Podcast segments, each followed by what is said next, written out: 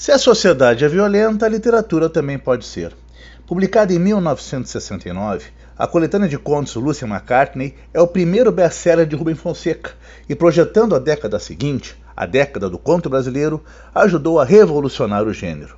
Em 19 textos, a noção clássica de narrativa curta, em ação tomada próxima ao desfecho, é subvertida. Da mesma forma como a linguagem literária se deixa corromper por todos os detritos de discursos em polifonia. Vale dar visualidade à linguagem, vale incorporar a arte superior à brutalidade dos outsiders e das margens escuras da sociedade, no contemporâneo de um cotidiano sempre, sempre hostil.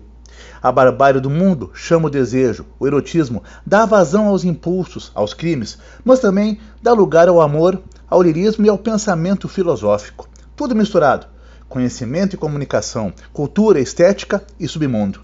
Em um momento em que a indústria cultural se consolida no Brasil a par e passo com uma ditadura militar robustecida pelo AI-5, a literatura de Rubem Fonseca mostra os porões do Estado, a intimidade das pulsões sexuais, a costura pública que a sociedade permite aos pecados e às devassidões.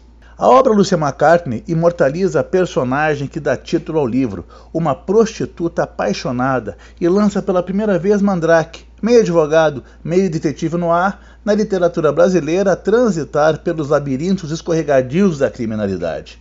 Em toda história, as fragilidades humanas constituem pessoas de todos os meios, sejam executivos engenheirados, sejam cafetinas ambiciosas. Mesmo quem está do lado da lei, delinque mesmo quem está fora pode ter traços de nobreza. Lúcia McCartney, de Rubem Fonseca, é da nova fronteira. É o nosso Lombada Frente.